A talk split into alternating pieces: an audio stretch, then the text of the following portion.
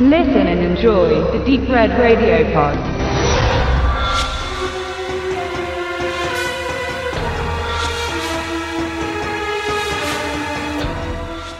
Terminator von 1984 und der Fortsetzung Aliens 1986 hatte sich James Cameron als lukrativer Filmemacher im Science-Fiction-Genre erwiesen. Als Ende der 1980er Jahre 20th Century Fox sein nächstes Projekt The Abyss ankündigte, wurde bekannt, dass die Handlung im Ozean bzw. an dessen Grund angesiedelt ist. Das setzte gleich zwei verschiedene Produzententeams in Bewegung, um einen ähnlichen Beitrag zu entwickeln. Noch bevor die Abyss-Welle losgetreten wurde, war man bemüht, auf ihr mitzureiten und einen sicheren Dollar zu verdienen. Mario Cassar und Andrew Weiner, das erfolgreiche Actionfilm-Duo, ließen den Friday the Third Regisseur Sean S. Cunningham eine B-Movie-Variante inszenieren. Aurelio De Laurentiis und Luigi De Laurentiis, in der Reihenfolge Neffe und älterer Bruder von Italiens Filmmongol Dino De Laurentiis, verfolgten die Idee, einen ebenso prächtigen Film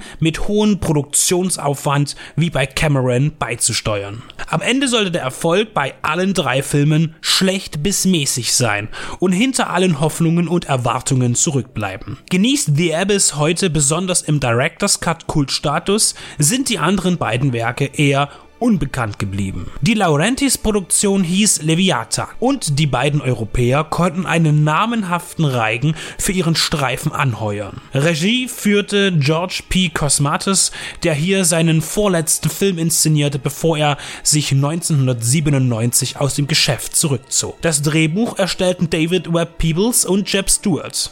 Erstere schrieb das Skript zu Blade Runner, letztere Stipp langsam. Stan Winston kreierte die Monstereffekte, die mit denen von The Thing von 1982 zeitweise Ähnlichkeiten aufweisen. An der Spitze des Casts bewegen sich Peter Weller und Richard Crenner, zwei Schauspieler, mit denen Cosmatos bereits vorher zusammengearbeitet hatte. Weller kannte er aus Unheimliche Begegnungen und Crenner aus Rambo 2, der Auftrag. Die restlichen männlichen und weiblichen Darsteller hat man ebenfalls in anderen Rollen gesehen, auch wenn man sie nicht immer gleich zuordnen kann. Mit dieser hochambitionierten Crew drehte man in Italien bei Cinecittà und in der Adria einen Tiefseehorror, der thematisch an Camerons Abyss streift. Auf dem Grund des Atlantischen Ozeans ankert die Unterwasserstation Shack 7. Hier fördert die Tri-Ocean Mining Corporation Silber und Stephen Beck, gespielt von Peter Weller, ist damit beauftragt, die kleine Crew als Oberhaupt zusammenzuhalten. Ihm zur Seite steht der Arzt Dr. Glenn Thompson, Richard Crenner, mit dem jedoch schwer auszukommen ist.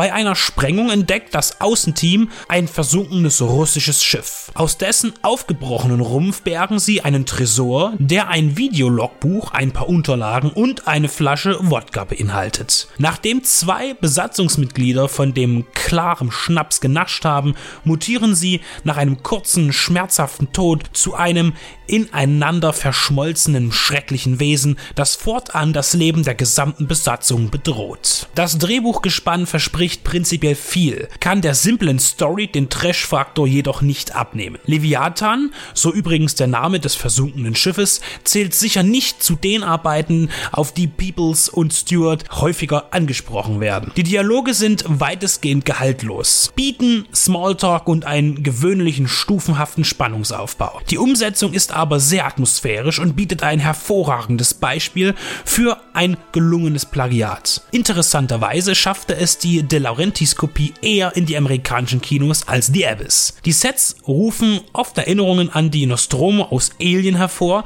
was nicht verwunderlich ist, hat Ron Cobb als Designer in beiden Werken Hand angelegt. Vieles zitiert das Team um Cosmatos und der Regisseur sogar sich selbst. Das alles führt aber nicht zu einem Celluloid-Desaster, sondern funktioniert als weniger philosophischer Bastard von The Abyss sehr gut. Von Anfang an nehmen die Geschehnisse an Fahrt auf und gipfeln nach effektvollen menschlichen Verlusten in einem Kampf gegen ein Meeresungeheuer, das aus den Toho-Studios entflohen sein könnte.